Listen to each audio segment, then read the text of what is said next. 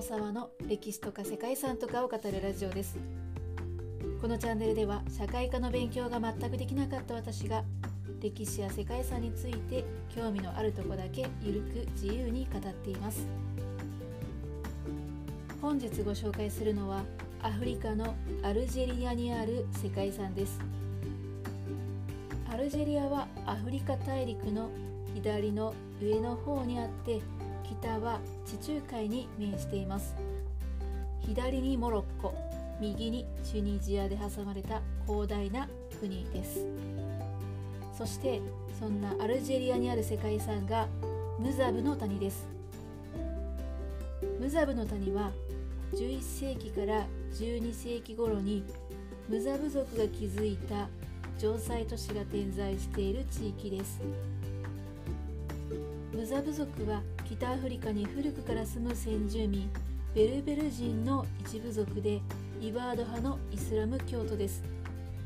同じイスラム教のウマイヤ朝の迫害から逃れてきた人々がこの地に移り住み都市を築きました。同じ宗教内でも宗派が違うことで迫害を受けて他の土地で町を築いていくというのは歴史上では割とあることのようですね。昔ながらの厳格なイスラムの伝統を守り続けている人々がひっそりと暮らすムザブの谷はガルダイアを中心に5つの都市が世界遺産に登録されています。本日はそんなムザブの歴史と伝統的な風景についてお話ししていきます。よかったら最後まで聞いてみてください。この番組はキャラクター辞典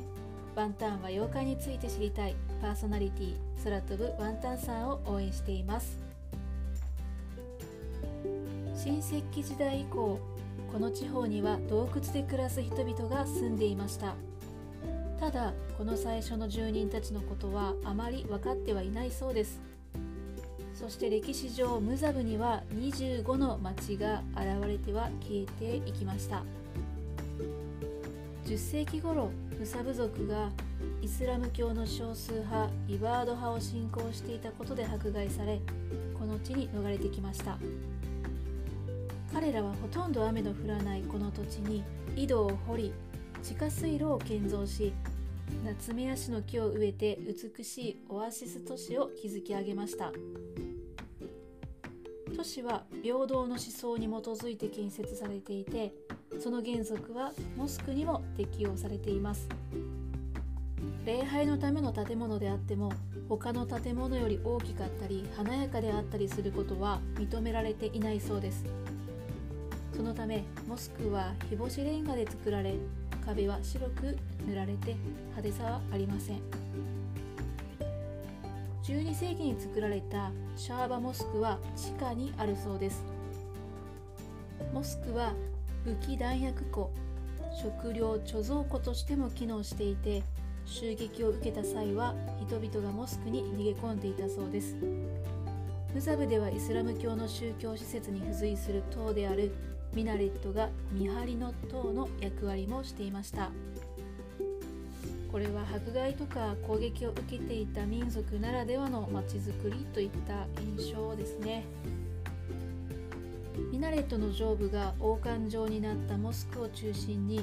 ベージュやターコイズブルーに彩られた立方体の家屋が立ち上る都市景観は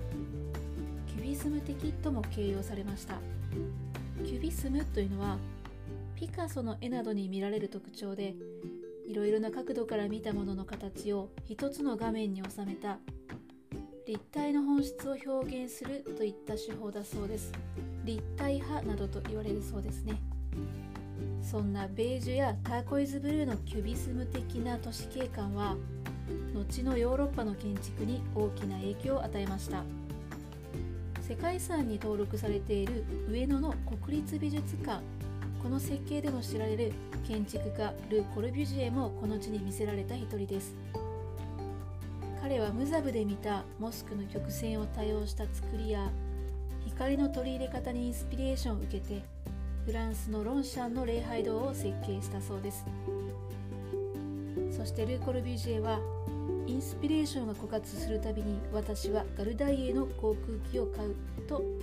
たそうです。そのような町でムザブ人は1000年の間伝統的な暮らしを守り続けています。11世紀から1000年にもわたって厳格なイスラムの伝統を守り続けている人々がひっそりと暮らすムザブの谷は全部で5つの町からなり異教徒は現地ガイドなしでは町に入ることは許されていないそうです。町の門から先は地元ムザ部族のガイドの同行が必要でミニスカートや短パンなど露出の多い服装も不可現金だそうです。ムザブの谷で一番の驚きの伝統というのがこの地域独特の服装をしている女性です。その服装というのが全身を白い布で覆って片目しか出していないというものです。外からは片目しか見えません。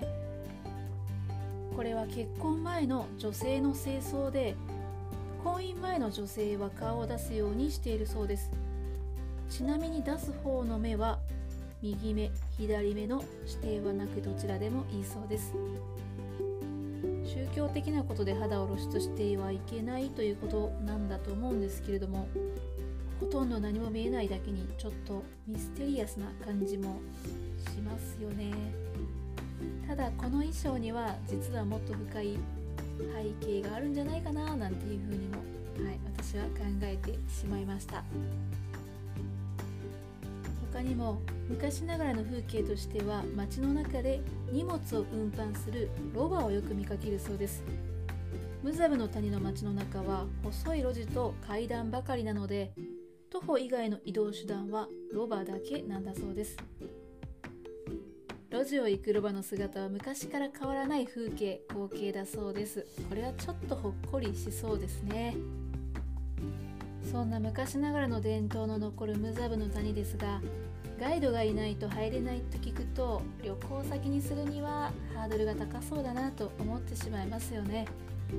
ただサハラ砂漠やムザブの谷のガルダイアを巡るツアーというのはたくさんあるみたいでネットでも実際にこの場所を訪れた人の情報をたくさん見ることができます。ガルダイアの街では広場のアーケードのお店とか露店の市場で活気に満ちた日常を見ることができたりその他にも映画の舞台となったカスバという街を散策するとアラブムードの情緒があふれる街並みを満喫する旅ができるそうです。私はぜひ訪れてみたい街の一つだなって思っています。本日はアルジェリアにあるムザブの谷についてお話ししてきました。ここまでご清聴いただきましてありがとうございます。では皆様素敵な一日をお過ごしくださいね。友沢でした。